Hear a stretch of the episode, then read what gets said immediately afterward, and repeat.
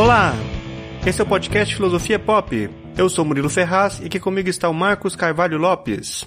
Hoje a gente recebe o professor José Crisóstomo de Souza. Ele tem graduação em Filosofia pela Universidade Federal da Bahia, é doutor em Filosofia Política pela Unicamp e tem o pós-doutorado em Filosofia Contemporânea pela Universidade de Berkeley e New School. Ele é professor titular do Departamento de Filosofia do Programa de Pós-Graduação em Filosofia Contemporânea da Universidade Federal da Bahia, coordenador do Grupo de Pesquisa Poética Pragmática e membro do Centro de Estudos Dewey e Pragmatismo. Eu não pude participar desse episódio e a entrevista foi conduzida pelo Marcos. Esse é o nosso episódio número 79 e hoje falamos sobre poética pragmática. Nesse episódio nós temos o texto Vida Democrática, Vida de Ideias e Filosofia Civil, de José Crisóstomo de Souza, interpretado pela atriz Maria Elisa. No dia 22 de outubro, a próxima terça-feira, vai ser lançado um livro pela editora Kelps, que é uma compilação de algumas das entrevistas do primeiro ano do nosso podcast. O livro tem o nome Podcast Filosofia Pop, Ano 1, Ensaios de Diálogo Filosófico, e faz parte da coleção Goiânia em Prosa e Verso 2019. Em breve a gente vai ter mais detalhes sobre como você vai poder adquirir esse livro. Nós vamos sortear alguns exemplares entre os participantes do nosso grupo do WhatsApp. Se você gosta do nosso trabalho, você pode ajudar o programa a continuar apoiando o Catarse do Filosofia Pop em catarse.me barra filosofia pop a partir de R$ reais por mês. A sua ajuda é muito importante para a gente conseguir manter o programa. Os apoiadores podem fazer parte do nosso grupo no WhatsApp, o Taverna do Platão. Lá sempre rola conversa, indicações de podcast, indicação de livros, indicação de filmes também. E a gente sempre solta as novidades primeiro lá no grupo, então venha fazer parte você também. Se você apoia o Filosofia Pop no Catarse e não recebeu a mensagem para entrar no grupo, entre em contato com a gente para você poder participar. Se você quiser ajudar a gente e não puder contribuir financeiramente, ajuda a gente a divulgar o programa, compartilhe nas suas redes sociais, comente nos posts para incentivar o nosso trabalho. Tudo isso ajuda a gente a continuar produzindo. O nosso podcast vai continuar sendo distribuído gratuitamente em todas as plataformas. A gente agradece o novo apoiador, Eder Juno. Faça como ele e apoie também o podcast Filosofia Pop para o nosso trabalho poder continuar. Assine o nosso canal no YouTube em youtube.com.br filosofiapop. Siga a gente no Twitter no arroba filosofia pop e curta nossa página no Facebook em facebook.com barra podcast filosofia pop, tudo junto. Você também pode mandar um e-mail pra gente no contato arroba filosofiapop.com.br. O Filosofia Pop é um podcast que aborda filosofia como parte da cultura. A cada 15 dias, sempre às segundas-feiras, a gente vai estar aqui para continuar essa conversa com vocês. Vamos então para nossa conversa sobre poética pragmática.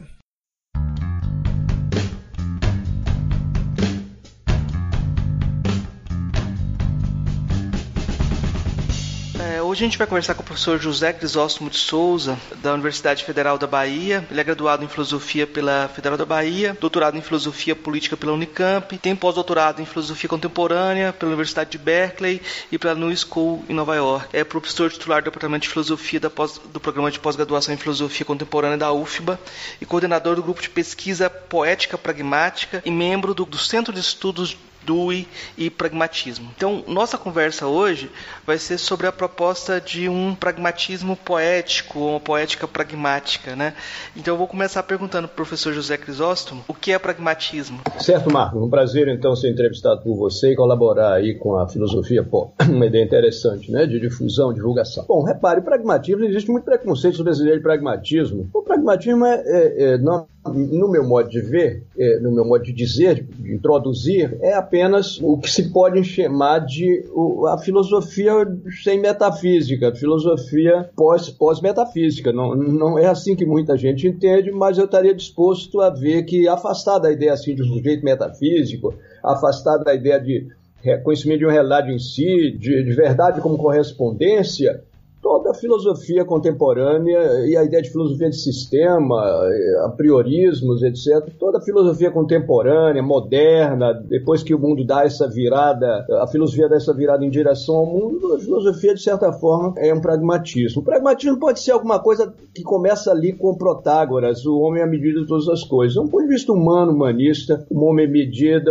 as verdades são coisas humanas, elas têm os fins humanos, os propósitos humanos estão envolvidos no, no Pode-se dizer também, historicamente, que a, a, a, virada pragmática, pragmatista, ela está ali em Marx, está ali em Nietzsche, está ali no hegelianismo. O pragmatismo não foi tido como, como americano no seu início, eh, floresceu na Itália, floresceu na Inglaterra, floresceu na França, ao contrário do que se diz, a primeira pessoa a, a usar o termo pragmatismo pra, como referência à própria filosofia não foi o Peirce, foi o Blondel. Ah, essa, esse pensamento francês da, da, ação, filosofia da ação, do voluntarismo, etc., todo ele tem laços com, com o pragmatismo. Então, o pragmatismo pode ser uma coisa brasileira também. Eu tratarei de, de mostrar. É uma inclinação para o ponto de vista do agente, para o ponto de vista dos propósitos humanos. As pessoas, quando ouvem falar em pragmatismo como algo que tem a ver com resultados, com o que é bom, perguntam assim: mas, mas aí como é que é? É bom para quem? Útil para quem? É justamente essa questão a gente tem que ver para que as coisas, para o que as coisas servem, ao que elas servem, e deve querer que elas sirvam a propósitos humanos mais amplos, né? E emancipatórios, se se quiser. Então, quando alguém diz, olha, vamos falar de pragmatismo, mas o que, que é então? É, a verdade é o, é, é, é, é o que atende a fins, é, fins de quem? É justamente aí que você está começando a fazer pragmatismo, quando quer saber os fins do conhecimento. Então, pragmatismo tem. Se, se eu tivesse que dizer assim, um, um, uma boa dica assim, do ponto de vista pragmático, é traduzir as proposições, as nossas crenças, nas suas consequências práticas e na conduta, sobre tudo isso, na conduta. Ou seja, aquilo que todos nós gostamos de ver, né? Que as pessoas traduzam na prática aquilo que dizem que defendem na teoria. Então, é essa coisa que é o pragmatismo. Tá muito, tem a ver com a filosofia da praxis, é uma coisa que tem a ver com o voluntarismo francês, como eu disse no começo do século XX, começou a se falar de pragmatismo como romantismo utilitário, romantismo utilitário. Há livros sobre isso e, Nietzsche é tomado é, inicialmente como influência dominante. Dá uma, dá uma olhada lá no Verdade e Mentira, no sentido extramoral de Nietzsche, ali é um bom começo. E houve um, um pragmatista dos, dos, pais do pragmatismo, que é o tânico de origem transnacional ali, o, o nome dele, o Schiller, Ferdinand Schiller, que é de, de nítida influência nietzschiana. Então, o pragmatismo é uma coisa ampla para a gente entrar e, e, e, reexaminar e recuperar as filosofias num, num corte mais pós-metafísico, deflacionado humano. Tá bom assim? Tá, eu vou tentar fazer mais perguntas para a gente saber mais um pouco sobre, situar um pouco mais essa noção de pragmatismo. Se você tem essa noção ampla de pragmatismo, que o senhor esboçou, vai de Protágoras, coloca um, renascimento no século XIX, uh, ah, o que, que seria então o neopragmatismo? O senhor usa essa divisão entre pragmatismo e neopragmatismo? É, o neopragmatismo é um avanço e é um, é um recuo, é, é o pragmatismo linguistificado. Eu, pessoalmente, tenho uma, o, meu ponto de vista filosófico, prático, material, prático, sensível, muito brasileiro, por sinal, mas também é, de influências é, internacionais, tem a ver com o sentido da filosofia da praxis de Marx, por exemplo, uma certa recuperação naturalizada do hegelianismo, uma certa apreciação por, por Peirce e, e, e Dewey. Essa coisa toda é, é resulta num, num, num, ponto de vista pragmático é, amplo, mas o ponto de vista linguístico vem da, é, é um desenvolvimento positivo para quem começa com o positivismo linguístico. Quem começa com o positivismo linguístico, com o Círculo de Viena, que primeiro faz análise lógica da linguagem, é uma maravilha descobrir que a linguagem, isso é, é notadamente é, é, Wittgenstein, que a linguagem é uso, que significado é uso, que a linguagem é uma prática, e começa a falar em jogos de linguagem, formas de vida. É muito bom para quem veio do positivismo, como o, o meu amigo Richard Rorty.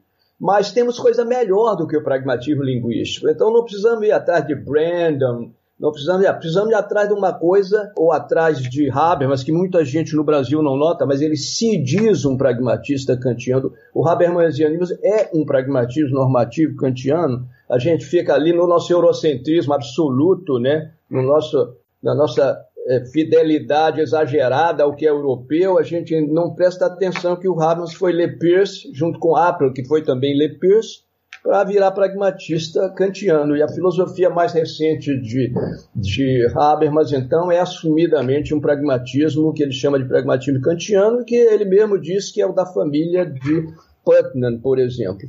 Então, o pragmatismo linguístico é um avanço para a filosofia da linguagem, a virada pragmática na, na, na filosofia da linguagem, mas precisa de uma virada para o concreto. Então, se você vai de, de linguagem para jogos de linguagem, para práticas e formas de vida, é melhor então ir para formas de vida logo e entender a existência concreta, contextualizada, materialmente contextualizada do homem, como Marx tentou, de uma forma bastante reducionista, mas tentou. Agora já deu um passo à frente, vou dar um passo atrás e perguntar como, como, como você vê o, o impacto do, do, pragmatismo no Brasil.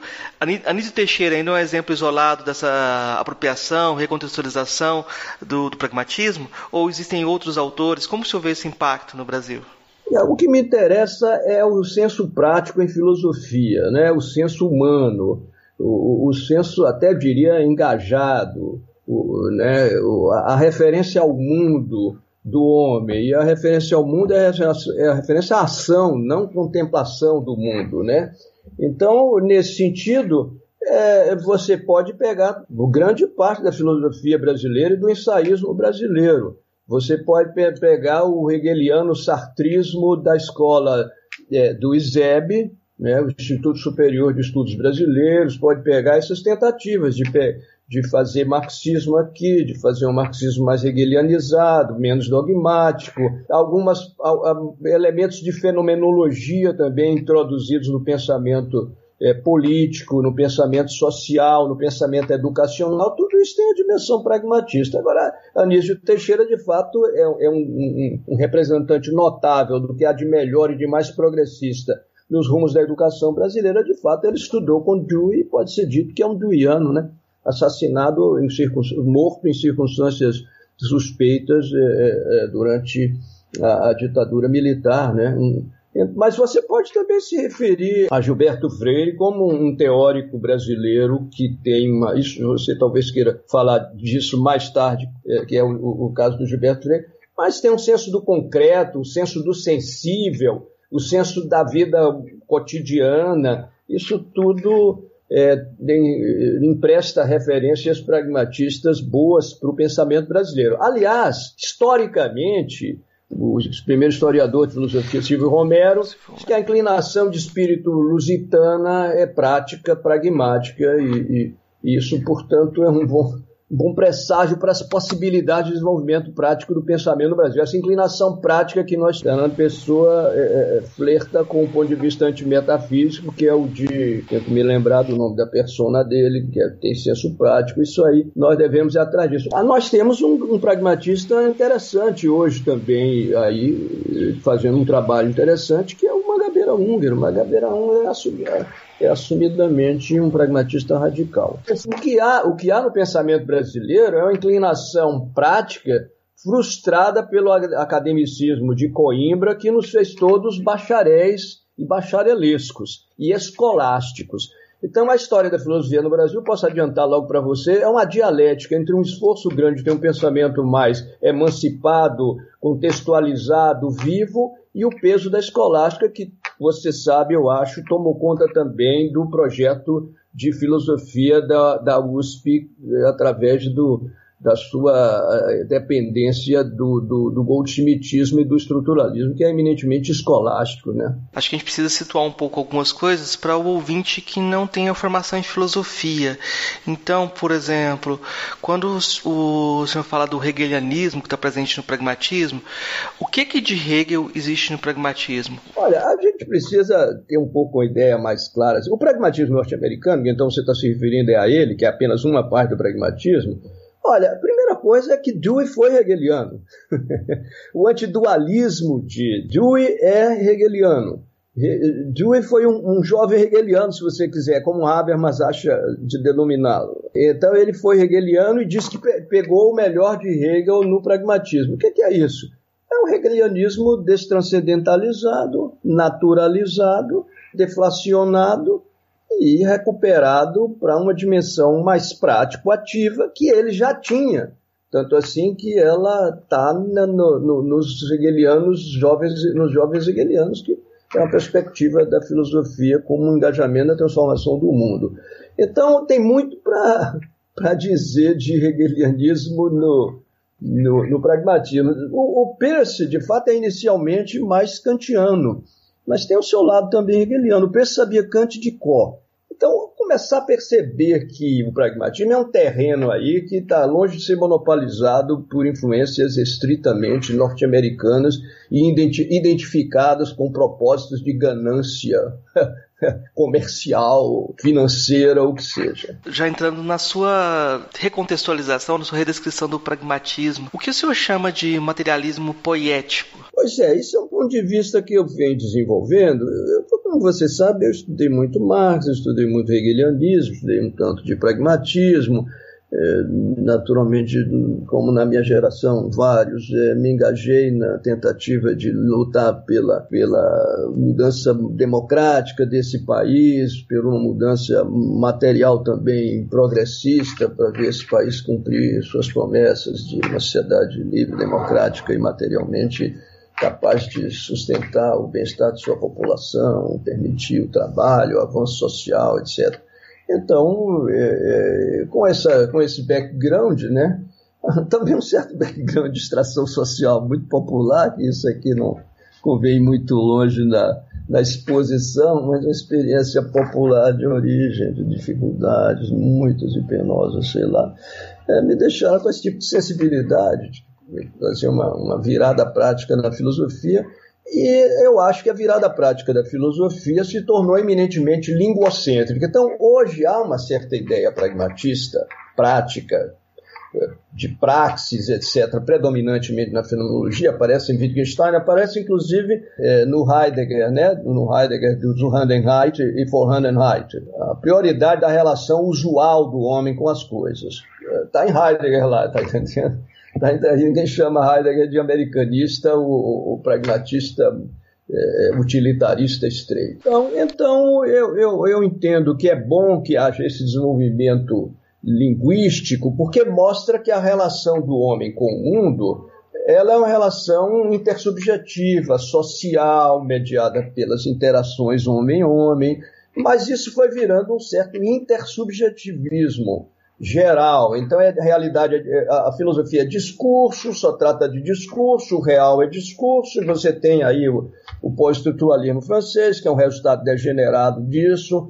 É, é, é, é você tem os que param só no, no Wittgensteinismo, no segundo Wittgenstein, e, na verdade, nós temos que recuperar o Marx dispositivizado de uma maneira diferente da que Habermas tentou, ou mesmo Axel Honneth depois. Essa ideia de um, preservar um ponto de vista emancipatório, crítico, prático da filosofia, fazer uma filosofia da praxis, mas buscando sempre fundamento nas interações homem-homem.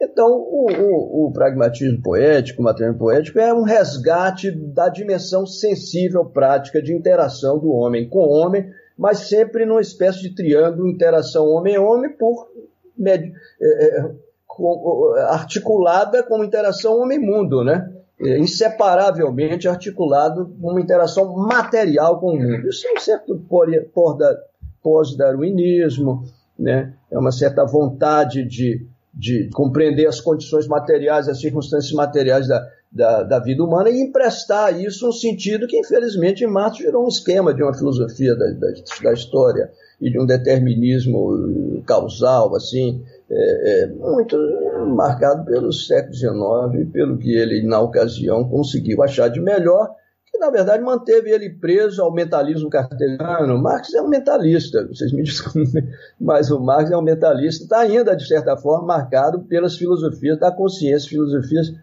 da consciência. O Martin de Marx não conseguiu escapar disso, mas felizmente não... eu tenho escrito sobre isso, né? Você esqueceu de falar um pouco em publicações da gente. Mas assim, posso falar depois um pouco sobre o que eu tenho para explicar um pouco essas coisas. Essa, essa noção de materialismo poético, ela, ela resgata a noção de experiência ou do, do, do, do e é, do Hegel, ou ela, uh, qual, como ela vai tentar abordar é, é, esse, esse dado não linguístico, por exemplo? É, é, ela, ela, ela tem muito da, da, da experiência, experience, se você quiser, em Dewey, e da Erfahrung, é, hegeliana, quer dizer, experiência é o trânsito humano no mundo. É, o que há de fundamentalmente, de fundamentalmente diferente na minha pegada, é que a experiência é resultado da, do atributo agente do homem.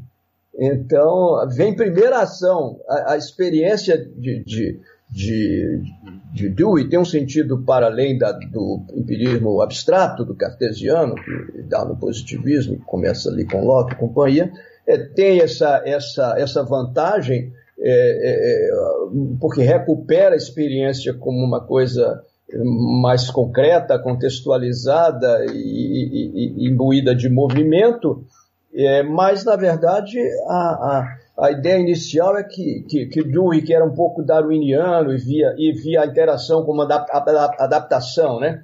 adaptação ao mundo, adaptação ao mundo. A interação humana com o mundo é, é, é de transformação. O primeiro gesto é de transformação, é de pegar as coisas e atribuir-lhes um uso. Então, e, e portanto, criá-las e recriá-las, eles dão um significado prático. É, é, é daí a ideia de poieses ah, e, e, da ideia de atividade humana como pervasivamente, vamos dizer assim, ubiquamente criação e criação sensível. Quando você vai para. É, Marx faz uma separação muito grande entre infraestrutura e superestrutura, é uma, é, que não se justifica hoje com os desenvolvimentos da relação de trabalho e do desenvolvimento do, da, da, economia. Então, somos nós que devemos levar um, um passo adiante a separação entre trabalho é, é, manual e trabalho mental. Marx faz essa ideia, como se o trabalho não fosse reflexivo. Toda ação humana é reflexiva, não tem a ideologia e, e a ação sem ideologia. O que há é que toda ação humana é pensada, é refletida. Ele tinha uma dificuldade de encarar isso porque queria recuperar a, a explicação do humano para o interior do paradigma das ciências causais naturais. Quando a gente pensa esse, essa virada pragmática, os aspectos éticos e políticos tomam o lugar do, do que era o aspecto da, da, epistemologia, o lugar central que era muitas vezes dado, é muitas vezes dado à epistemologia. Nesse sentido, como o seu materialismo poético eh, se configura politicamente? Eh, ele entra na esteira dessa ideia de que eh, de vinculação entre pragmatismo e democracia. Como se configura, na, sua terminologia, pensar a filosofia como coisa civil? Bom, é, é, é, é muita coisa. Algumas delas estão um pouquinho separadas. Mas repare, eu quero procuro recuperar, por, é por essa interação humana com o mundo, sempre um tanto autoral, criativa, de, eh, existe história porque existe ação humana no mundo, e essa ação humana não é meramente reposição, senão era a reposição do mesmo. O que há de mais. É, a história porque os homens mexem com as coisas e introduzem novos objetos no mundo, concebem novas práticas, e isso é que é a história. Marx tentou recuperar isso, como eu já disse, dentro de um mecanismo que tem todo esse, aquele percursozinho básico. Eu pego materialidade da nossa existência de uma forma bem mais ampla, pego o papel dos objetos na, na, na, na nossa autoconstituição, muito para além da mera redução deles a meios de produção e, portanto, a uma infraestrutura, e aí fica essa coisa confusa é, é, é de Marx. Então, na verdade, eu pego o homem como um, um bicho corpóreo, um ser corpóreo criativo, e, e é atribuído, e, e, dotado, então, de atributos de criação, invenção, logo de liberdade, até de divindade, se você quiser, de, de arte. Então, a, a perspectiva poético-pragmática ela tem uma normatividade diferente dessa normatividade que contaminou através do linguisticismo a, a, filosofia na área de humanas toda. Tudo é discurso, tudo é escolha de vocabulário, tudo é nada. Vocabulário é apenas artefato e um, do, um dos gêneros de artefato que os homens produzem e uma, e uma e um comportamento que acompanha outros comportamentos humanos, que permite a coordenação de ações. Ações de que tipo? De lidar com o mundo, né? Lidar com o mundo. O conhecimento é voltado para lidar com o mundo, enfrentar o mundo, percorrer o mundo. Aí você liquida os impasses da filosofia mais estéril, ridícula, que é como é que eu vou saber que tem um mundo aí fora, como é que eu vou saber que o mundo é assim, como é que eu sei que eu não sou um, um cérebro numa cuba? Isso aí faz a vergonha e, e, e a desgraça da filosofia. Então nós temos que como contornar isso de forma não cética, não agnóstica, mas também não relativista. Isso aí não sei se eu teria tempo de explicar para você, você mais adiante assim, mas por que, não é relativista esse seu ponto de vista? É tão ligado a propósitos, é, eu posso dizer, porque tem a ver com a manipulação do mundo. E o mundo não se deixa manipular de qualquer jeito, né? Você a, a, as coisas são significadas pela forma como nós a tomamos, mas nós não podemos tomar é, é, bolas de gude como feijões ou álcool como água, a, a, não ser no âmbito de condutas muito restritas, né? Então você não tem mais o correspondentismo, não tem mais o fundacionismo do em si, mas você também não tem um relativismo de que tudo é linguagem, vocabulários, ou até, como está na moda hoje, tudo é construção social. Claro que tudo é construção social, mas construção social, histórica, material, né? constituída por um conjunto de práticas e não por uma, uma invenção arbitrária, e, portanto, não são modificáveis por uma, um, um laivo de ideia tirada da cabeça de quem quer que seja. Então, há uma recuperação dessa dignidade criativa do homem que deve se expressar por uma sustentação material. Então, a própria ideia de cidadania é, envolve uma ideia de autonomia e envolve uma ideia de meios. Você não é autônomo sem meios, o que não quer dizer que você é autônomo num socialismo de Estado, como empregado de um Estado e não de um patrão privado.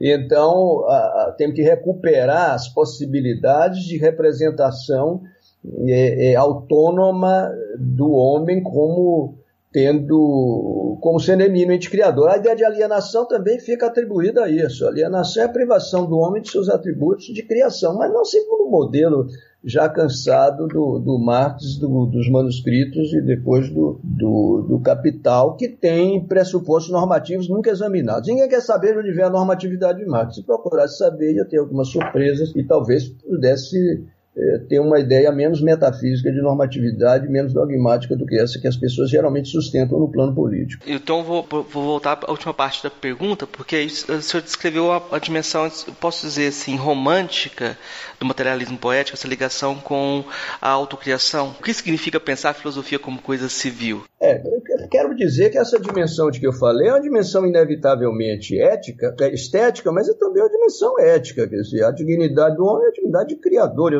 relações humanas têm que ser adequadas às suas disposições criativas.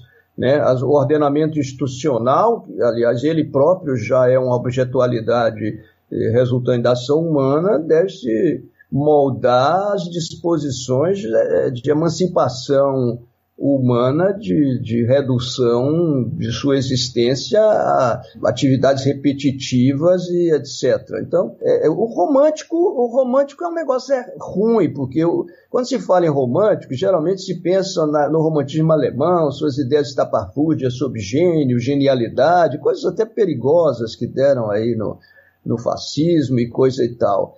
A ideia do romântico democratizado é o que eu estou fazendo, né? não é a ideia do gênio, a ideia de todo ser humano é eminentemente. A ação humana é dominantemente introduzir no mundo o que não está nele.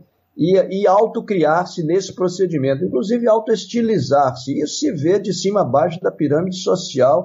Às vezes até você vê mais entre pessoas não escolarizadas do que pessoas submetidas a esse tipo de escolarização repetitivo, é, decoreba da nossa educação, inclusive na sua versão de esquerda. Eu já estou pensando como hortiano, ou se, se é que existe essa categoria, acho que não deveria existir, mas ah, na ideia de que Freud democratiza o gênio, então toda essa é, criação é, é. ético-política, então eu, por isso que eu tomei o termo romântico, nesse sentido de uma autocriação ético-política que vai ter uma dimensão pública, que é, é seria a segunda parte da questão agora.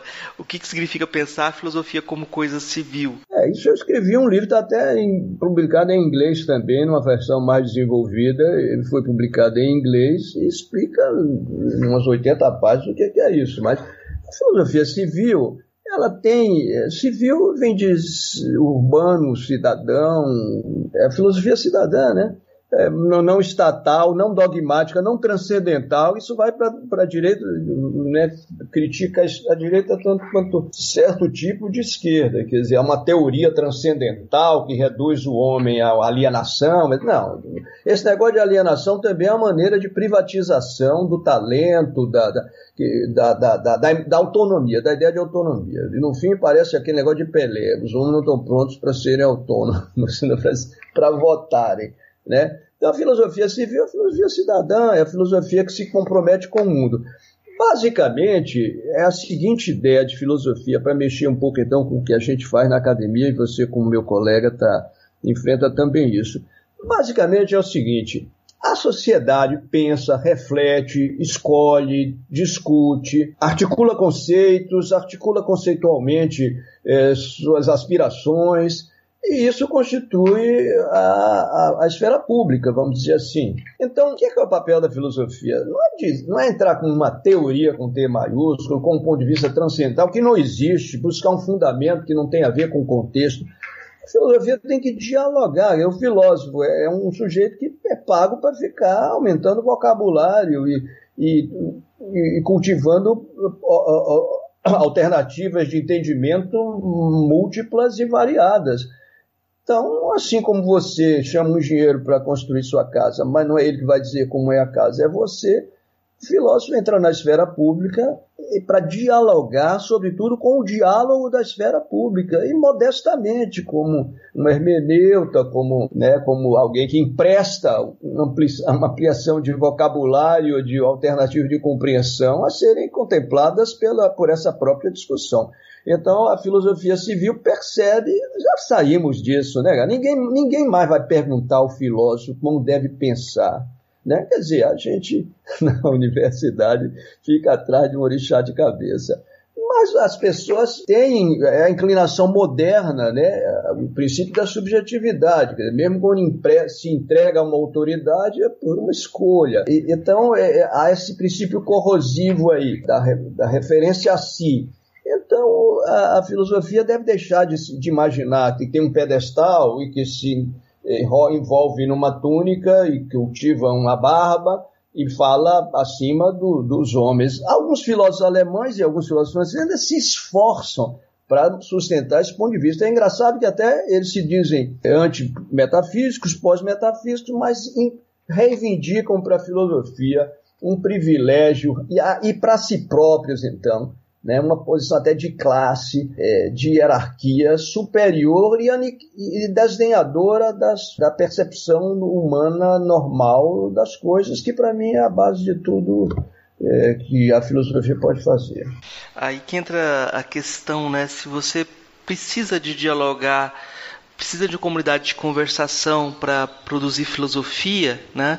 Precisa é. de outros humanos para te responder também. Você não pode conversar sozinho, né? Você precisa de uma esfera, vamos dizer, uma esfera pública que, que te responda como humano também, né? É, e não te critique pelas costas simplesmente, como aquele cara que está propondo uma teoria nova que ninguém ninguém ninguém está dialogando com ele. Então, nesse sentido, é possível fazer filosofia no Brasil, é, nesse sentido de conversação? Como se houver as possibilidades de fazer filosofia no Brasil? É possível, é necessário, temos grandes chances de fazer filosofia. Esses países velhos todos estão presos a uma tradição pesada, nós não temos uma tradição que nos monopolize a cabeça. Podemos usá-las, elas todas, mas com esse termo, usá-las, né, por essa ótica de usá-las é, é antropofagicamente, se se quiser, de forma apropriadora, então, para falar uma linguagem que, que a academia pode aceitar melhor, descolonizada, livre. É, a filosofia de sistema já ficou para trás, né, colega? A filosofia tem uma dimensão técnica, especializada. Deus sabe quanto ela me custou, né? Peguei ler filósofo no original, fazer investigações minuciosas do, do, do, do, pensamento e da articulação de pensamento de alguns autores. É, é, é, a filosofia é um trabalho mais duro do que o da ciência, é mais técnico, tem uma dimensão desse tipo, mas ela não, não pode virar um fim em si mesmo e a, e a especialização tem que ser apenas a, a elaboração em graus de maior complexidade, uso de terminologia mais aberta, mas que tem que ser checada permanentemente com o diálogo com a, a sociedade para ter a verdadeira medida do seu valor, do, seu, do sentido que tem, etc. A não ser que realmente você esteja fugindo de uma espécie de teocracia, que pode ser ateísta, que pode ser essa coisa toda, né, de que a sociedade deve ser dirigida por um um núcleo aí, jacobino é, leitor. Muitas vezes, alguma, nas atitudes nossas de universidade, é de supor que a, população é um bando de ignorantes esperando nossos esclarecimentos, né? que nós temos esse privilégio. Olha, a filosofia é um âmbito de possibilidade de alienação, tanto quanto de esclarecimento. Né? Vai ficar estudando sozinho lá, repetindo, que lá para as tantas você está dizendo aquilo que não tem nenhum sentido para os homens e para as atividades humanas.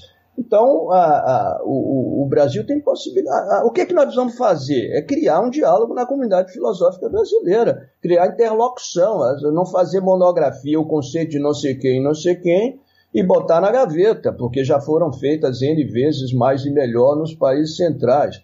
Tem que começar a ver que a filosofia se interessa por temas e problemas. E os seus temas e problemas, alguns são problemas, digamos, técnicos internos, mas eles todos são resultado do enfrentamento de temas e problemas do comum dos homens, do nosso tempo e contexto.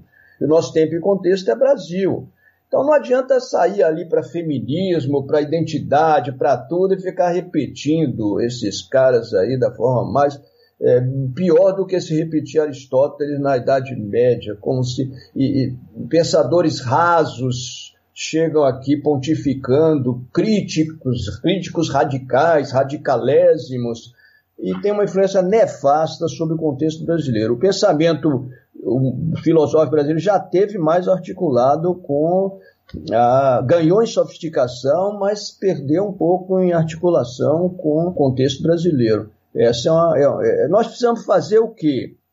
Vamos fazer o que. É por isso que a internacionalização da filosofia é, brasileira é uma nacionalização, porque você pode pegar hábitos bons, a filosofia. Eu estou aqui na Alemanha falando, não é bom registrar. Eu vim aqui discutir com a filosofia crítica. Eu não vim aqui aprender beber, eu vim aqui testar as minhas ideias com essa comunidade filosófica, outra que, claro, sei que é, é avançada, cultivada, etc. Por isso, senão não teria vindo aqui.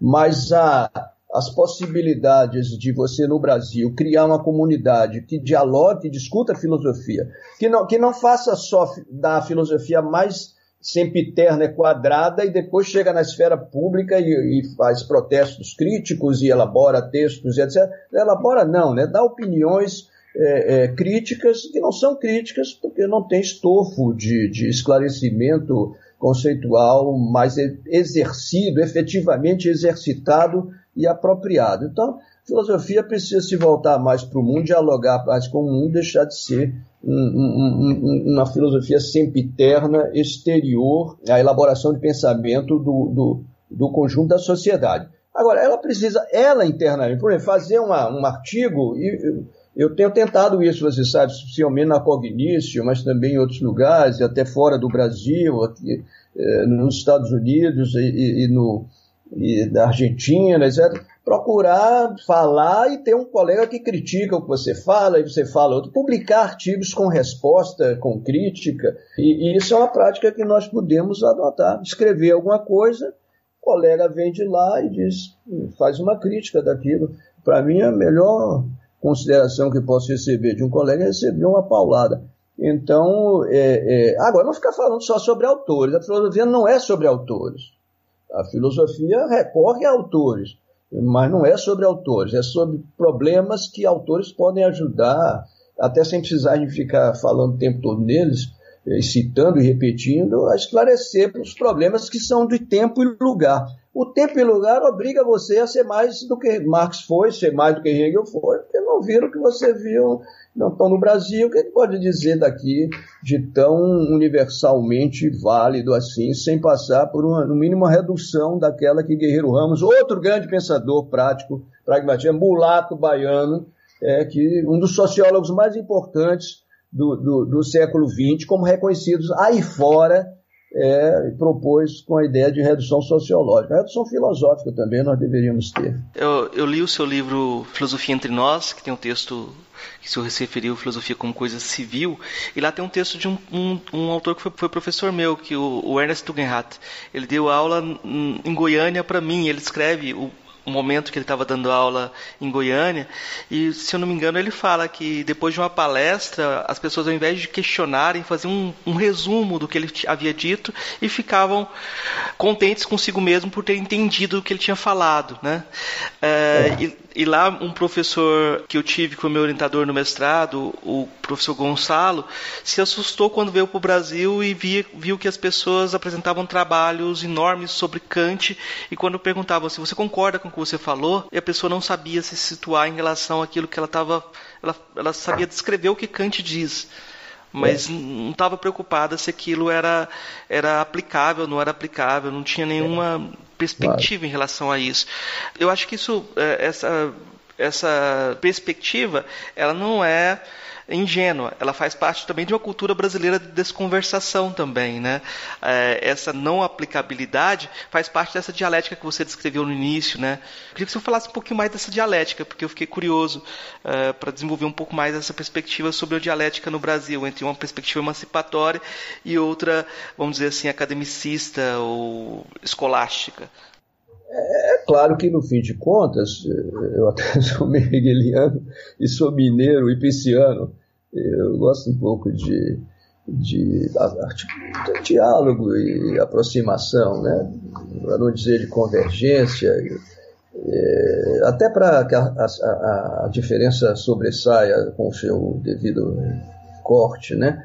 É, então, eu acho que é, não, não, não, é perda de tempo fazer análise interna do, dos textos e conhecer os filósofos com minúcia, é, mas isso se faz no mundo todo fazendo filosofia também. Não, não, os grandes trabalhos de história da filosofia não são necessariamente de quem estudou na USP ou, ou, ou, ou cultivou Goldschmidt como como orixá de cabeça, coisa que o Porchat fez e depois se libertou, né? Então, segue um pouco a pista do Porchat. Eu não creio na filosofia como coisa sempiterna. Se ele é um filósofo do século XVII, sai dizendo, falando de política com o que ele diz. Não é, tal, não é tamanha a potência da filosofia é, é, para isso. É uma certa preguiça de pensamento e é uma certa é um certo sentido de, de é, aquilo que o, que o Kant chama né, de menor, menoridade, é medo de se assumir mais autonomamente, abrir a boca, própria boca e falar pela sua própria cabeça pensante. Então, isso o, o Kant recomenda. Isso não vai fazer dizer que filosofia então é qualquer coisa. Qualquer, a, a, a filosofia é um achismo, mas é um achismo elaborado, conceitualmente articulado. Achar de forma mais sofisticada, argumentativamente sustentada e conceitualmente rica, né, enriquecida. É, mas a filosofia é um achismo, e quem se proibir de achar, se proibir de filosofar. E quem faz esforços para achar, seja filósofo ou não, se torna um interlocutor válido de quem estiver trabalhando com filosofia. Né? Sem, sem isso, você imagina que desgraça vira o ensino de filosofia no segundo grau, né? que ensinar Kant é, para os meninos, aquela ideia que eu tenho. Você faz uma tese de doutorado sobre uma obra de Kant, faz uma tese de mestrado sobre um prefácio, faz uma monografia de graduação sobre um parágrafo, e no ensino secundário você bota o aluno para fazer um trabalho sobre uma linha. Isso realmente é morte do pensamento. Mas você tinha me perguntado algo mais específico aí, o que, que foi? Uh, eu tinha comentado sobre essa dialética entre ah, uma sim. escolástica então, e uma. Então, eu acho que nós. Eu tenho orgulho de ter sido aluno da, da, da, da USP e, e, da Unicamp. Quer dizer, eu, eu tenho diploma da Unicamp, mas tive um elenco de professores que eram os pianos, que estavam indo para a Unicamp, e quando não iam para a Unicamp, eu ia para a USP para estudar lá.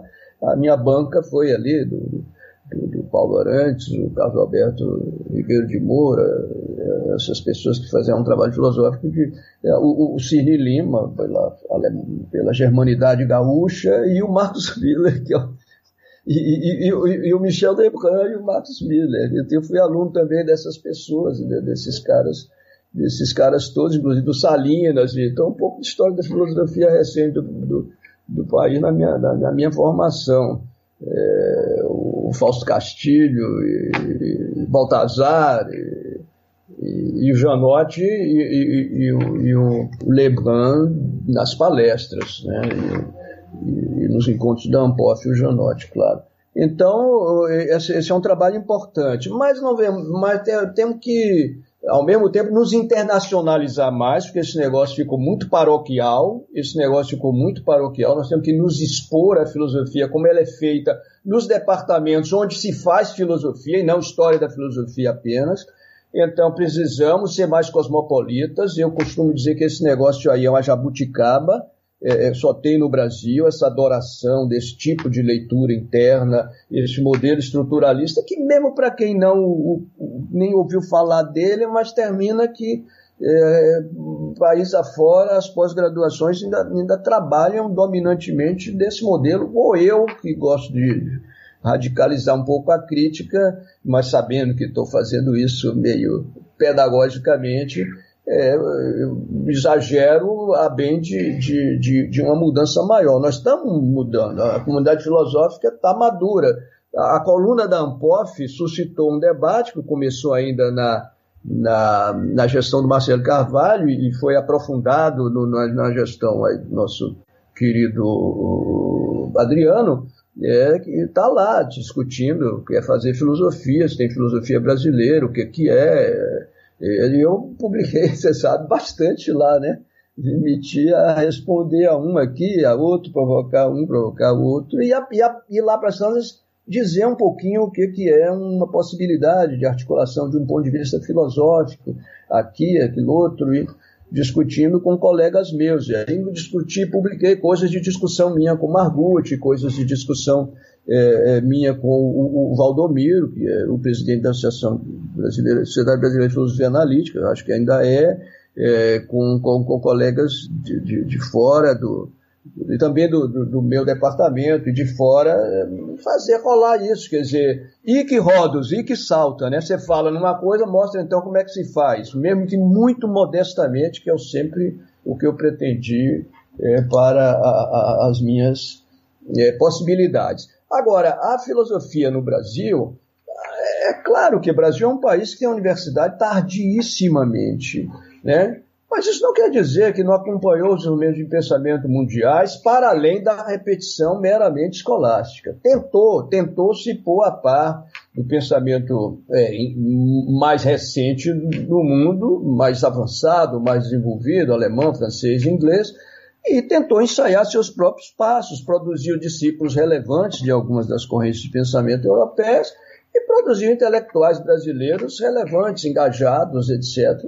É, é, não vejo por que a gente deva. E, e, e também é, constituiu, é, apresentou, elaborou, desenvolveu expressões de pensamento que não são filosóficas em sentido estrito, mas são, são é, expressões de pensamento que nós filósofos devemos conhecer e, e, e, dialogar com elas, que é a literatura do Machado, a literatura de Guimarães Rosa, a, o pensamento de Clarice Lispector, o, o, o, modernismo brasileiro, tudo isso, porque se você olha a filosofia lá fora, eles estão o tempo todo empurrando em cima da gente, gente que não é tão filósofo assim, no sentido mais estrito, técnico da palavra. Quer dizer, por que, que eu não vou ler Fauro com, com com respeito que eu leio Tocqueville? Por que, que não vou ler? É, por que, que você vai ler um, panfletozinho, no meu modo de ver, superficial, feito por um, um, um jovem francês de 27 anos, que é a, a, a, a, servidão voluntária? E por que você não vai ler o manifesto modernista é, de 22 com, com interesse?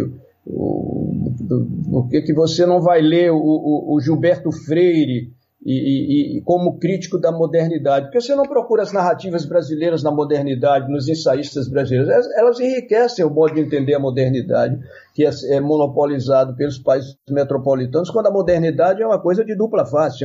Ela acontece lá porque acontece cá, e acontece cá porque acontece lá. Então, nós estamos destinados a produzir, por exemplo, um discurso filosófico da modernidade menos.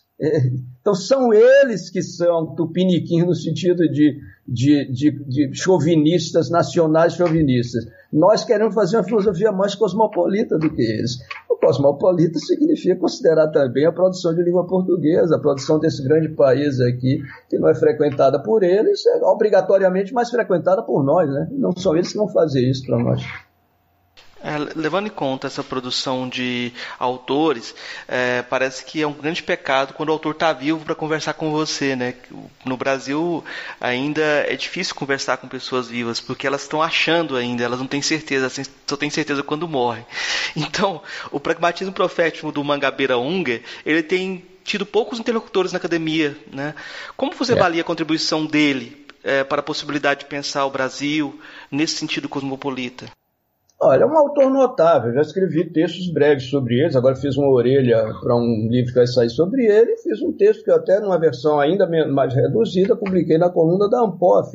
O Mangabeira era um teórico político inovador, é, é, original, relevante, considerado, digamos, aí por Perry Anderson, lido com interesse na China, na Europa Oriental, tá aí. Ao mesmo tempo é alguém que fez a o programa do PMDB, que muita gente que está aqui na filosofia brasileira não tem esse grau de inserção da, real na nossa vida política, é alguém que leu Celso Furtado, que cita Celso Furtado, que se interessa por pensamento brasileiro, então é, é, é a gente só tem escrever um livro formoso que eu recomendo para qualquer pessoa, que é o Eu Desperto, The Self Awakened, é, é, Pragmatism Unbound, vai ler lá, cara, vai ler, vai ler lá, vale mais do que esses caras aí, Agamben de lá, não sei quem de cá, é, eu, eu, eu, leio Negri, né? eu leio esses caras também, né? Porque, como eu digo, nós aqui somos mais cosmopolitas do que os metropolitanos. Agora, porque não lê os nossos também, aí é demais, né? Aí, é porque custa também, né, cara? Custa custa você ler mais, você tem que ter uma cultura mais ampla, uma cultura literária, ensaísta, tem uma formação cultural ainda mais diversificada, tem que dar atenção às suas coisas, tem que dar atenção ao que está escrito em língua portuguesa, cara. Então, é, é, é, eu acho que o Mangabeira, até para criticar, vai lá. É, é, é, tem aí as coisas, por exemplo, do Paulo Freire. Paulo Freire está sendo defendido por isso desde que está sendo atacado pela extrema-direita mas é um pensador para ser analisado criticamente, uma ideia de emancipação, uma ideia de humanidade, uma ideia de libertação singelas e, e complicadas, um, um, tipo de humanismo é, complicado, tem suas virtudes, mas é aí fora o que se lê como filosofia brasileira, se lê mais isso do que Crisóstomo ou os outros meus colegas que eu pudesse citar aqui. Como filosofia no Brasil é Paulo Freire, então porque, porque eu, eu já assisti palestra de filósofos norte-americanos sobre Dewey e Paulo Freire. Nunca, nunca vi brasileiro escrever sobre Dewey e Paulo Freire. Ou, ou, ou não quero ser injusto, há pessoas fazendo tudo isso que eu estou eh, levantando aqui, está se desenvolvendo sim, eh, de alguma maneira. Filósofos eminentemente técnicos, como o Margutti, fazendo história do pensamento brasileiro, escrevendo sobre Machado de Assis e pondo confronto, eh, confrontando é, e Machado de Assis, né? É, então tem tem tem essas ou se encantando com a, a, uma filósofa feminista do Brasil século XIX, Floresta, tá certo? Então, por que, que não vai conhecer isso? Por que, que não vai conhecer o positivismo brasileiro? Positivismo não é uma desgraça de filosofia, não. Vai ler Conte ali. Agora, você lê os alemães, já sabe. Conte não, não é dialético, é, é um babaca. Não, vai ler, vai ler, vai ler, tem relevância.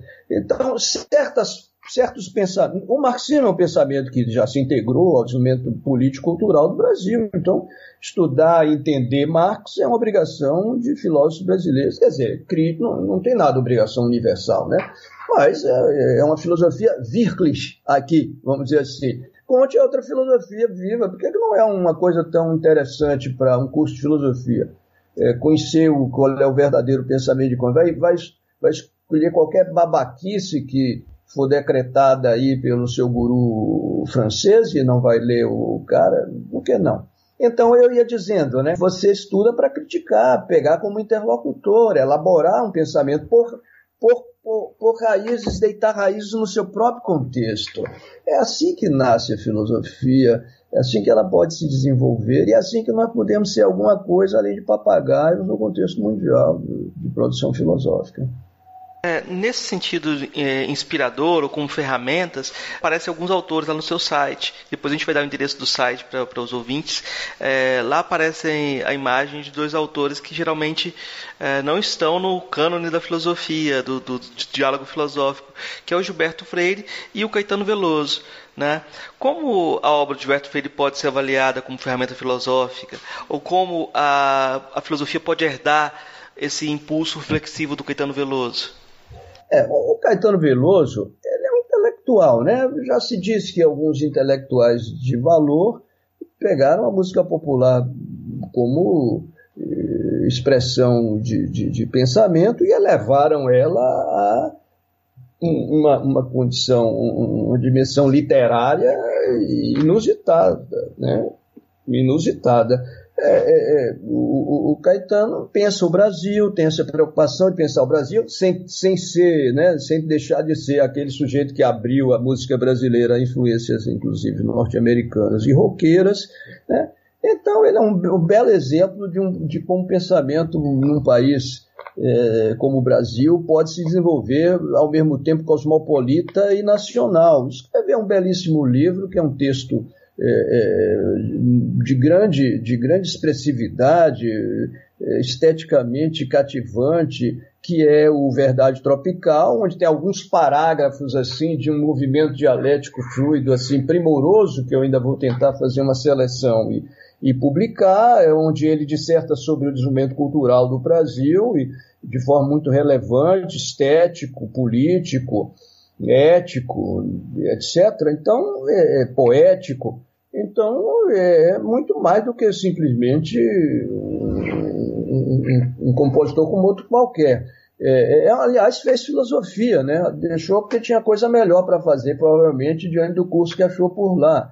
É, é, que eu também respeito, que nas nossas origens tudo foi mais precário, tudo. Tenho orgulho de ter me graduado na graduação antiga da, da, da Universidade Federal da Bahia. Eu tenho orgulho, aliás, de trabalhar na Universidade Federal da Bahia e, e, e ter os colegas que tenho, na, e não falando só da filosofia, no, no, conjunto da, da universidade, como também tenho um grande orgulho de integrar a comunidade filosófica de filosofia no Brasil, né? a comunidade de filosofia no Brasil. Então, isso é, é o Caetano, o que ele diz sobre estética, o que ele diz sobre Brasil, sobre identidade nacional é, é, é relevante. A, a, o Gilberto Freire, o Gilberto Freire, você lê o, o, os ensaios de Gilberto Freire, não só o Casa Grande Senzala, que é um primor assim de um, é uma espécie de um texto meio feuerbachiano, é um texto teórico antiteórico, é, é um texto eh, que transpira materialidade do mundo mais do que num texto que você encontra mais do que num texto marxista, a corporeidade, a nossa condição de produção, mas de reprodução, de, de, de, de culinária e de moradia, é, isso é um é, é, é materialismo é, poético e poético, né? a, a, cheiros, e porque o sensível foi reduzido a, a dados atomizados na teoria do, do, do, do empirismo tradicional, clássico, né? Mas a, eu acho que o Gilberto Freire pode nos inspirar algo mais. Aliás, Gilberto Freire tem formação filosófica, tem formação teórica, foi contemporâneo de Dewey na, na Universidade de Colômbia, é, teve formação em James, na escola protestante que frequentou em Recife, e, e, ele nos ensaios dele, que eu falei aqui do Casa Grande Senzala, mas os ensaios, uma cultura ameaçada, né, é, é, é, são ensaios de perspectiva geral sobre a modernidade. Ele tem a ideia do, da humanidade do meio, né, humanidade do meio, é uma ideia muito interessante. E ele tem a petulância de estar sempre teorizando muito à vontade, discutiu com Adorno, sempre procurou se colocar aí no, no, junto ao que se passava no mundo como uma voz é, autônoma, qualificada, livre, é, é, que não, cujo pensamento precisava ser só repetição e a citação de autores europeus ou norte-americanos. Então, eu acho que o discurso filosófico da modernidade, o discurso da modernidade, precisa ser enriquecido, é, é, o de Habermas em particular, com os desenvolvimentos da, da perspectiva teórica do, do, do, do Gilberto Freire sobre o mundo português, sobre a posição do Brasil no mundo, e, isso sim é, é, é, de grande relevância. Eu, eu atiro em várias frentes, se achar ainda um tempinho, eu escreverei sobre Gilberto Freire. Eu, eu, eu acho que a gente está quase terminando esse primeiro percurso positivo, mas eu queria fazer uma pergunta que eu acho que é importante. A gente tem girado em torno daquela frase do Hegel é, de traduzir nosso tempo em pensamento, né? Aqui é rodas, aqui vamos saltar, né? E como, é, como o senhor vê hoje uh, o papel da filosofia no atual contexto uh, político brasileiro, né, nesse contexto de extrema-direita. Uh, a relevância da filosofia nesse contexto de esfera pública, né? porque parece que esse espaço acaba sendo ocupado por outras, outras descrições que se dizem filosóficas e não é. são, né? Como é que o senhor vê esse papel da filosofia hoje no Brasil? É, aliás, a gente poderia aprender com esses não filósofos que, entretanto, ocuparam o espaço da filosofia com mais competência do que nós. Agora nós ficamos choramingando, né? Então, então precisamos também aprender, a, se você não serve algo melhor, a, a, as pessoas vão pegar os pratos que estão aí no buffet.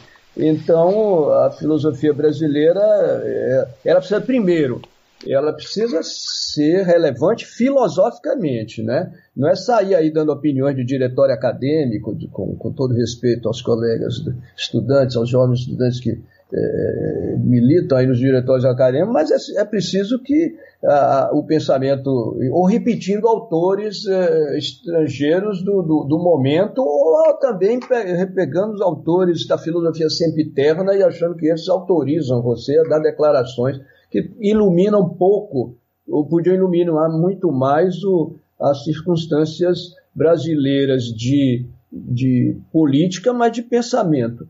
Então, eu acho que deveria haver um esforço do filósofo de comparecer à esfera pública como filósofo, a, a poder emprestar um, um plus a, esses, a essas discussões da esfera pública pela sua competência conceitual, pela sua competência de articulação argumentativa e de produção conceitual. É, é, naturalmente, não tirada do nada, mas de uma formação, é, sobretudo, quer dizer, uma formação que, que inclui a, a, a, tradição filosófica, a elaboração filosófica, que não a tradição em abstrato e total, né, que, que, filosofia que é muita barca, pouca aperta. Você é dirigido para um autor ou por outro já por uma embora não seja assim na prática, mas deveria ser, né? academicamente você quer fazer uma tese e passar a, ser, a, ganhar um dinheirinho mais, mas a filosofia você deveria ser de autor porque você sente um problema aí e, e acha que aquele autor ilumina. Aliás, o Tugendhat, você falou no Tugendhat, o Tugendhat dizia que nós deveríamos começar a ensinar filosofia pela contemporaneidade, para quando chegar lá na velhice, no, no, na antiguidade, você chegar com aquela ideia do que o, o autor é, é, clássico pode oferecer para o esclarecimento de problemas contemporâneos. Senão fica difícil. A ordem inversa provavelmente vai fazer você um filósofo definitivamente alienado, porque você vai estar estudando Aristóteles por Aristóteles. Isso se faz também como um, um scholar, um shula, né? É, é, o cultivador de um autor, como um monge que dedica 40 anos a um autor, isso também tem relevância é mais articulado a outras derivações de, de produção filosófica que os departamentos de filosofia devem sustentar e que, no fim de contas, são a, a, a Ausgang, né, a destinação, a, a saída onde o pensamento vai, de fato, passar pelo teste do seu interesse. Não porque agora eu sei rei, ah, eu quero saber um pouco de Aristóteles, ah, não é isso, não, é um, esse respeito à erudição, tudo bem, tem seu valor, é melhor que as pessoas queiram livros do que queiram armas ou grosseria, né? Mas, é, é, e algo sempre passa de intuitivo, inclusive porque quem não é filósofo acadêmico lê os autores com, de uma forma meio plástica, assim, meio instrumental, reelabora na sua apresentação, termina botando muito do que pensa é, naquilo que o autor está dizendo. E graças a Deus, nós filósofos profissionais ficam com raiva, mas não é. A filosofia adquire vida pela forma como ela é apropriada. E assim como o, o, o, a poesia ela é de quem precisa dela e não de quem a escreveu. Eu, a impressão que eu tenho é que a gente está no prejuízo nesse jogo, porque é, na, perspectivas filosóficas que são vividas como uma jornada de busca e não como a exposição de uma verdade, sempre são provisórias. E parece que o pessoal, quando busca filosofia, esse tipo de filosofia, quer uma resposta imediata. E aí a gente só dá mais questões, né? É, ou, ou um contínuo de perguntas, né? Então parece que a gente está sempre no prejuízo, sempre correndo atrás, né? Eu não acho, eu não acho que a filosofia tem uma tarefa eminentemente negativa. Acho que ela tem uma, uma tarefa eminentemente construtiva, afirmativa, positiva. Eu acho que é um desvio nihilista, ascético, para fazer um pouco de lixeísmo barato, é, na, nessas formas de pensamento de negação do mundo. São herdeiras do ascetismo medieval, na crítica do capitalismo, você, na verdade, está pensando no mundo como um vale de lágrimas. Está a ideia de que o mundo virado, o mundo está de cabeça para baixo, está essencialmente errado e, e, só você, que é filósofo, vê, porque os outros estão dentro do mundo, mas você não está. Quer dizer, isso aí não, não, vai melhorar o mundo, não vai nos, nos livrar. É, é, o que nos leva a achar que democracia e fascismo é a mesma coisa, para depois morrer de vergonha vendo que não é e que precisamos de democracia, qualquer que seja ela. É o que nos leva a fazer a crítica do desenvolvimento industrial e, e, e, e do crescimento econômico, para depois perceber se sem crescimento econômico as pessoas passam fome. Então, é, e não tem emprego. Então, a, a, filosofia às vezes se deriva para um ultramundanismo que tem origens aí é, ruins. E olha que eu encaro a religião com grande respeito e, e não é isso que ela é. É, é, eu acho que eu acho que não. Eu acho que o filósofo este, não, não, tem essa história de que ele estuda tanto e as pessoas vão buscar coisas mais baratas. Não, sei não. Os cientistas acham que tem que se explicar para o mundo, por que, que os filósofos não têm? Você tem que ter revistas de divulgação, jornalismo científico. É, você está fazendo jornalismo filosófico. Então as pessoas têm condições de, de de se interessar por filosofia. Agora, a filosofia não é só ficar dando pergunta, não, cara. A, a filosofia não é dogmática, mas ela está sempre fazendo o exercício de comparar com modos possíveis de compreensão, no sentido de discernir modos melhores de compreensão. Você está discutindo epistemologia também para tentar ver modos melhores de pensar. É, pelo amor de Deus, vamos fazer esse movimento, porque se o epistemólogo é só alguém que vira um penduricalho da comunidade filosófica analítica norte-americana, anglo-saxônica, e fica explorando um negocinho ali, e o mundo desabando à sua volta, depois não se queixe se faltarem as, as, os pressupostos materiais e institucionais da sua atividade. Então, mais do que um filósofo alemão, eu, como filósofo brasileiro, tenho uma percepção melhor, mais aguda, de, da, da solicitação, da demanda externa à minha atividade, ou interna até à minha atividade é, filosófica. Acho que não tem desculpa, não. Esse negócio de, de ficar falando que ficar invejando os filósofos que vão para a mídia, vá com uma forma melhor. E, aliás, eu sempre pego os meus amigos jornalistas olha, vai entrevistar o filósofo, bota o microfone na frente dele e pergunte alguma coisa para ele ser obrigado a mostrar que serve a cultura toda que ele arrebanhou, sem precisar ficar citando ela. Pergunta ali ao sobre isso aí, sobre não sei o quê. E, porque tem muita pergunta que jornalista quer fazer a filósofo. É preciso que a gente, nessa hora, saiba abrir a boca e dizer alguma coisa, inclusive porque o timing, né? Do, do da, da, TV e do rádio obriga você a ser mais expedito no, no que diz e, e, mais sintético e mais, é, e mais conclusivo. Então, eu acho que a filosofia tem um caráter positivo, sim, construtivo. É, nós devemos pensar que é o seguinte: o que nós devemos pensar não é, é em que píncaros anda a nossa filosofia o que nós devemos pensar é em que porões anda o pensamento é, é, social por um conjunto de imposições e de que maneira elevar ele um centímetro que seja. Então, não, não, não é, É, a filosofia é, é, é para melhorar o mundo, melhorar as condições da, da, de liberdade e de reflexão compartilhadas, socialmente compartilhadas. Não, não, não, não, tem essa história. Como eu digo, o Brasil deve ter atletas olímpicos para que a sociedade se engaje mais esportivamente no seu conjunto. Não adianta ter um bando de ociosos barrigudos, mal alimentados e e, e, e atletas olímpicos por um artificioso é, é, patrocínio ali de indivíduos excepcionais. Então, o que interessa é o que pode repercutir para o avanço do conjunto da sociedade, a partir de onde ela está. É a partir de onde ela está. Ficar deplorando a sociedade, essa coisa aí, que é paciência. Isso aí já beira até coisas é, que a gente aponta mais na direita e que fazem parte também, às vezes, do pensamento de esquerda. Xingar o povo. Eu, eu, acho que a gente já fez um percurso aqui que eu acho que já é interessante. Geralmente nas conversas sempre tem um, uma entrada. A gente vai se acostumando a conversar né, é, com esse meio e agora eu acho que a gente conseguiu é, atingir um, um, um, ápice aqui também, né, de, de, de descrição. É, mas então, toda entrevista a gente está fazendo três perguntas para todos os convidados. São perguntas que pedem respostas mais breves.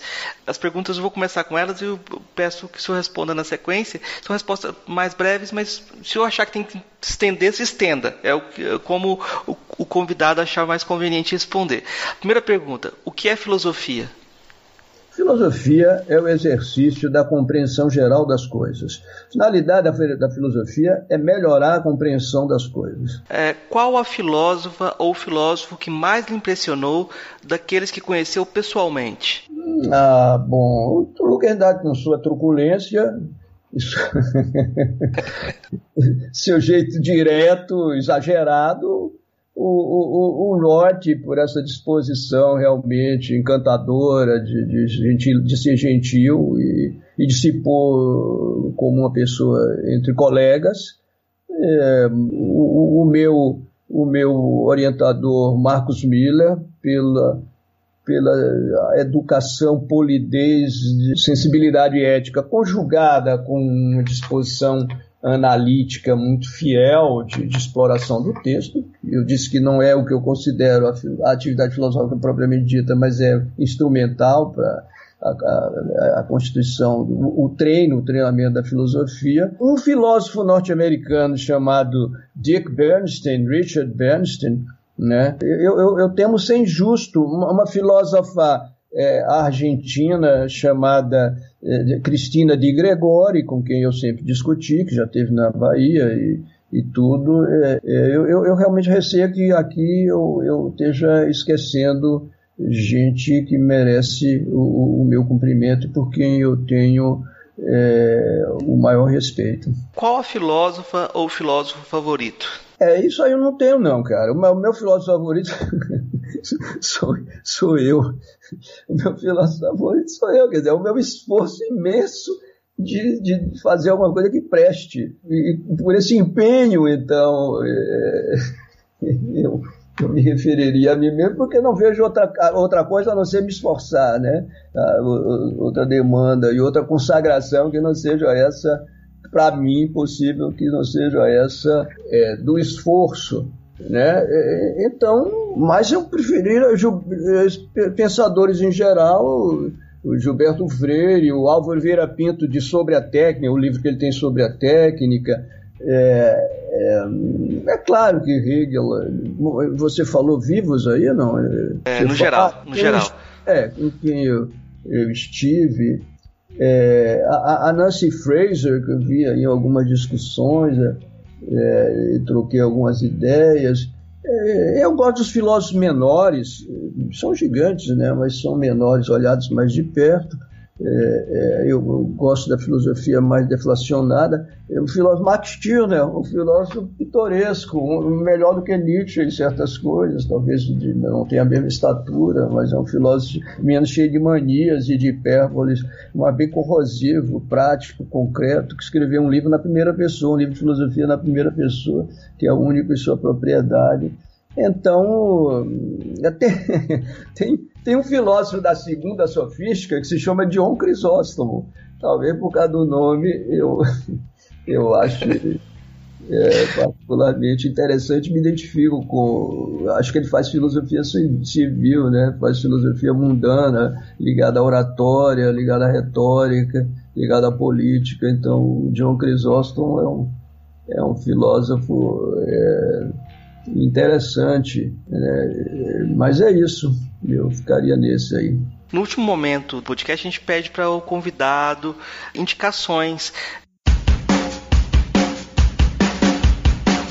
É, o que, que ele indicaria de leitura, de música, de filme, para que o ouvinte possa se aproximar dos temas ou ampliar a cultura, não precisa necessariamente ter a ver com alguma coisa que a gente conversou, mas que você considera interessante como indicação. Repare, é, você vê que, você vê que a, minha, a minha fala inteira foi eh, nutrida ou comprometida, até se quiser, por alusão a um conjunto de referências de pensamento mundano, de pensamento mundano, popular, artístico, cultural, etc. Então, realmente preferia ficar nessa, nesse enfoque geral civil, entendeu? Que foi presente no que eu falei de cabo a rabo. Tá certo. Então eu vou eu vou indicar o site, o seu site, J Crisóstomo de Souza www.ufba.br, né? Qualquer um procurar no, no, no, Google aí, José Crisóstomo de Souza, vai encontrar esse site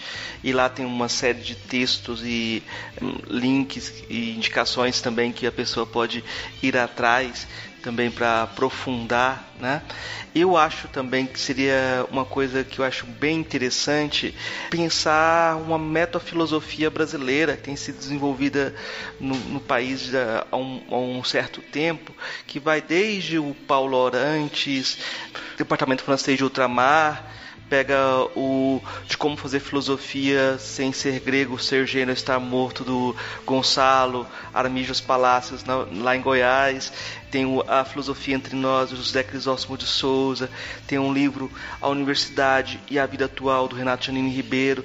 Eu, eu queria dizer que tem uma série de referências, série de autores que citam Hort, dialogam com Hort e fazem uma metafilosofia situada. Falta citar aqui o Paulo Margutti também, que faz esse tipo de trabalho. Talvez fosse interessante compilar, pensar essas, essas referências e, e o diálogo que elas têm nesse sentido de construção e de, de problematização da filosofia brasileira, mas dá o passo seguinte, que é a construção de uma, de uma perspectiva, de, um, de, um, de uma filosofia realmente brasileira, né? Não ficar só na meta, né? É, então é... é eu, eu, acho que, me detalhando um pouco, quer dizer, tem o Margutti que está fazendo uma larga recuperação dos desenvolvimentos de pensamento no Brasil, pensamento filosófico, tem o Paim, que as pessoas às vezes não consideram, porque vem de, outra, de outro lado, de outra banda, mas tem um, um, uma, uma contribuição inestimável, respeitabilíssima de história de ideias filosóficas no Brasil. E tem o, o nosso amigo da, da, da, UFMG, que eu não estou tentando, tô tentando me lembrar o nome dele agora, cara. Eu estou ficando velho. Ivan. Ivan. Esse Ivan Iv... Domingues e tem os meus pequenos esforços ali de, de filosofia narrativa, que eu chamo narrativa ad hoc da filosofia brasileira, que está é tá lá no Filosofia com Coisa Civil. Né? Então, agora, eu, eu, eu gostaria de dizer o seguinte: no fim de contas, as pessoas ainda se inibem muito. Metafilosofia só é metafilosofia e não sociologia da filosofia, ou que seja, se você for filósofo, se atrever a dizer o que a filosofia é e o que a filosofia não é. Você tem que ter que entrar, eu tenho dito isso ao Margot, tem que entrar na história da filosofia lá fazendo escolhas, recuperando, é, é, quer dizer, estabelecendo narrativas que constituam alguma coisa, que mostrem algum tipo de desenvolvimento filosófico. Para fazer isso, você tem que ter uma ideia de para onde a filosofia deve ir, onde ela deve chegar é, é, eu, eu, eu proponho para as pessoas que fazem isso assim, uma narrativa e uma proposta para a filosofia brasileira. Chega de ficar só fazendo inventário de pensamento ou diagnóstico sociológico pitoresco, cáustico, o que seja. Mostre suas fichas, certo? Compareça como filósofo, forme estudantes com a, num, num, trabalho, na perspectiva de um trabalho continuado de elaboração e produção filosófica. Isso sim é, é, é, que permite você fazer metafilosofia com sentido.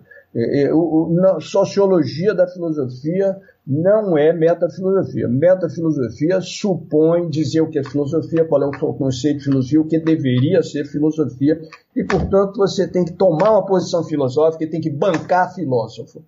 Então, nesse sentido, vai ver que o Silvio Romero, sei lá, é, tem mais, tem mais o, de, de, de metafilosofia, quando analisa a filosofia brasileira, chega à conclusão que há um, um ethos nessa, nessa inclinação brasileira de espírito e, e, e procurar ver o, o que, que, é isso, é, é, do, mas um ethos filosófico, né? E, e uma inclinação que se pode definir por uma posição filosófica.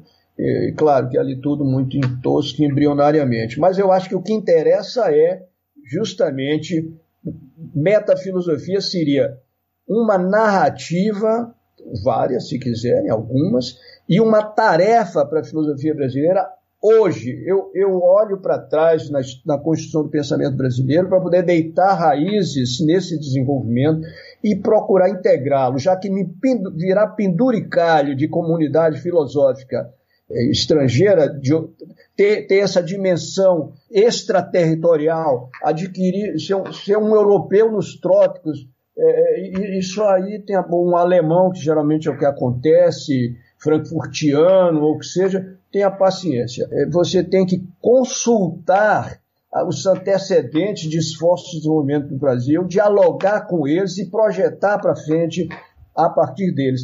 Fazendo filosofia Agora, você não faz isso sem tomar conhecimento do estado atual da filosofia no mundo e sem dialogar com ele. Isso sim, mas não se transplantar de uma maneira tal que você se desconecta não só da língua portuguesa, como, seu, como do seu país como contexto de produção de pensamento. É isso. Professor, a gente está chegando ao fim, eu queria agradecer a conversa. Se eu tiver, se eu tenho alguma mensagem final, alguma coisa que o senhor queira divulgar, algum trabalho que você esteja desenvolvendo para os nossos ouvintes?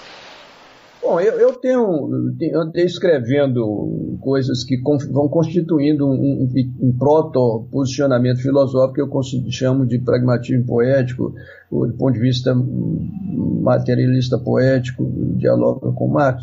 Isso aí está num texto meu, a filosofia, não, não, como é o, o mundo bem nosso, é, que está publicado lá na, na, na, na Cognition, que é uma excelente revista de filosofia do Brasil, é uma das que eu mais destacaria, que, que, e que traz a minha discussão com o Valdomiro sobre esse negócio. Escrevi uma, uma, um texto, Teses ad Marx, eu escrevi uma consideração intempestiva uma consideração tempestiva, talvez, sobre Nietzsche, mas isso aí não está tão direcion... articulado, está, mas não está tão diretamente articulado com esse esforço de elaboração de um ponto de vista prático em filosofia, de uma virada prática que não seja prático eh, eh, logo linguística, que seja prático ativa, prático material, atenta à, à dimensão objetual da, das nossas circunstâncias e da nossa relação produtiva eh, de pose e com a nossa relação, a nossa posição de, de produtor de objetos.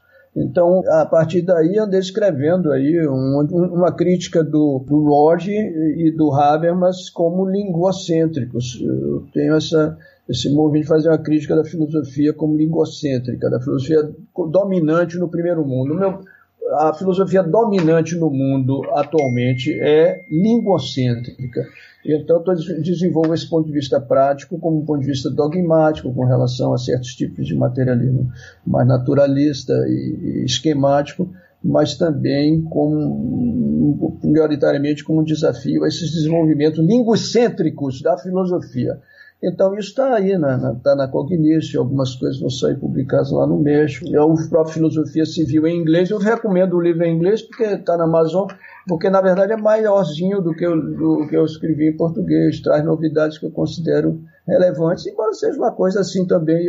Eu, eu tenho a ideia de você botar a cara a tapa, né? Então, eu ia dizer, escrevi umas teses ad Marx, né?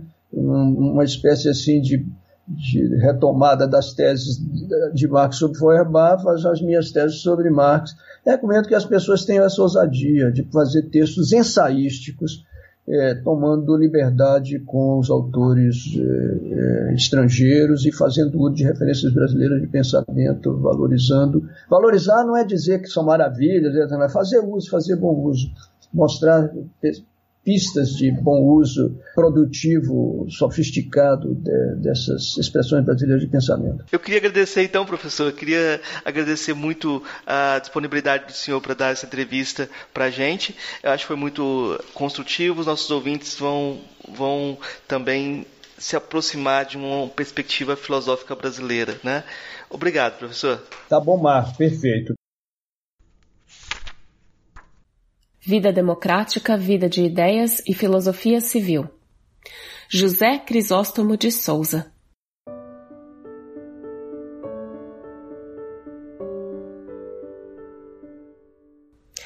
Podemos apreciar nossos trabalhos de filosofia como que de cima, abstratamente, nunca suficientemente densos e pesados em comparação com a filosofia dos clássicos canonizados, ou como que de baixo, na sua função, por exemplo, de esclarecer temas e problemas, de acrescentar aos discursos em circulação na academia e na sociedade, os filósofos profissionais até promovendo de algum modo o acesso da filosofia a um círculo mais amplo, como agora se preocupam em fazer com a ciência os próprios cientistas. Isso, me parece, também implicaria não levar longe demais a ideia de estudar a filosofia pela pura filosofia, sempre de um modo passadista contemplando, em vez disso, de algum modo, para a mesma, uma referência não estreita de utilidades como relevância, acadêmica e cultural, para a ciência e para as humanidades, para a política, a educação, o crescimento pessoal, a sociedade e a vida, enfim. Mesmo que isso pudesse envolver risco de alguma perda, se também pudesse, de outra parte, corresponder a certo ganho. Entretanto, não seria necessariamente rebaixar o trabalho da filosofia, por exemplo, contribuir de algum modo para que, com ela, enriquecer o nível do debate social, cultural, ético, político, científico e acadêmico pois entendo que o papel da filosofia nessa vida social e cultural é também, ainda que por interpostas mediações, torná-la argumentativamente mais sofisticada e conceitualmente mais rica, junto com mais inventiva, imaginativa e livre. Sem que a filosofia com isso se meta à mestra da sociedade ou da cultura, já que a sociedade passa ao largo de sua mestrice e escolhe seus próprios guias no plano do pensamento para todos os efeitos práticos e, mesmo quando esses são filósofos, toma-os numa apropriação muito peculiar e livre. Adotar uma orientação dessas não significa necessariamente promover o amadorismo, driblar ou dispensar as atividades de formação, implantar o achismo, pobre e sem argumento, a ausência do trabalho de conhecer e frequentar os alguns filósofos e de tomar as falas deles com conhecimento para construir a sua não significaria deixar de cultivar e dar a ler aos nossos jovens os clássicos, e não só os da filosofia, que, além de tudo, educam a inteligência, a imaginação e o gosto, e formam aquilo que se chama espírito mas pode significar escapar ao receio de não fazer jus à forma absoluta da grande filosofia. Civil já quer dizer por si mesmo profissional, competente, legitimada numa comunidade própria e tendo de algum modo horizonte público. Já quer dizer estudiosa, mesmo que não fechada em si mesma, escolar e academicista.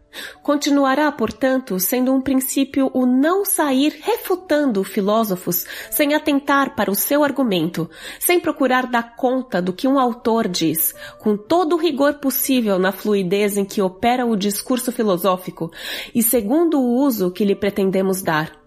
Entretanto, seria também o caso, como já disse, até de ousar aceitar alguma perda no terreno da mera reconstituição, para sair da irrelevância, para que a contribuição brasileira na divisão internacional do trabalho da filosofia não resulte de todo dispensável. Mas, sobretudo, para que ela cumpra seu papel na sociedade e na vida do espírito, na vida dos homens.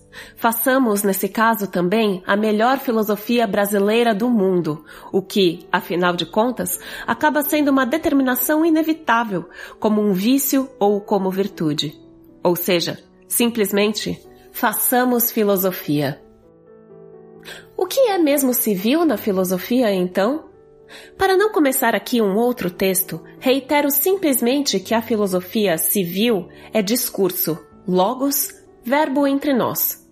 Como entendo, a filosofia civil, eu dizia no início, tem a ver com a cidade, com certo arranjo e funcionamentos sociais, em termos de convivência e de realização humanas, bem como um espírito de investigação, busca e discussão, de invenção e imaginação. Antes de tudo, como dirão os dicionários, civil é também reconhecido para fins da vida ordinária e para a filosofia civil será relevante. Entendo que a filosofia civil é livre, igual, independente, experimental, horizontal e pluralista. E também urbana, cortês, polida e sem afetação, não será abstrusa, nem metafísica, nem escolástica, nem ânsia em regime civil. Não custa nada lembrar também se distingue de militar, de religioso, de dogmático, de autoritário. Embora militar e religioso também possam e devam ser civis, como a ciência e a academia igualmente precisam ser. Não tenho, portanto, nada contra o religioso, o aristocrático, o militar e o hierárquico, antes pelo contrário, pois tudo isso pode ser civil. Civil na filosofia contrapõe-se a superior, elitista, intelectualista, autoritário, não solidário, monológico, mas sem que eu tampouco tenha nada contra o superior e sofisticado, como se preferisse o simplório, o vulgar e o não elaborado. Por último, e para concluir, sei que alguns poderão achar que o ponto de vista civil na filosofia é muito limitado e limitante, se não mesmo antifilosófico. Ele já foi contraposto a um ponto de vista humano superior e poderia resultar na anulação de algum dos elementos mais ricos da filosofia dos nossos dias, como aqueles herdados do romantismo e do idealismo alemães poderia aniquilar seu elemento, digamos, mais revolucionário, fecundo e radical, como aquele presente, entre outros lugares, num pensamento francês recente, para uma crítica dos limites e da nossa cultura e da nossa política. Poderia até suprimir seu encanto e sua poesia, o que isto sim seria o mais lastimável. E resvalar, por fim, para sei lá que pensamento filisteu sem que eu queira aqui ofender os filisteus. Sobre tudo isso se poderia dizer muita coisa. Estou convencido, no entanto, de que o ponto de vista civil, do mesmo modo que a vida civil, pode, felizmente, ser ainda de mil maneiras alargados e enriquecidos por aqueles elementos todos. Também a perspectiva mais crítica, contanto que despojada de pretensões dogmáticas de grande teoria. De todo modo, porém, espero que, se a ideia de um ponto de vista civil, ou civil turn, em filosofia, tiver que ser rejeitada ou condenada, que isso seja proposto e feito sempre, seja na prática como na teoria, civilmente.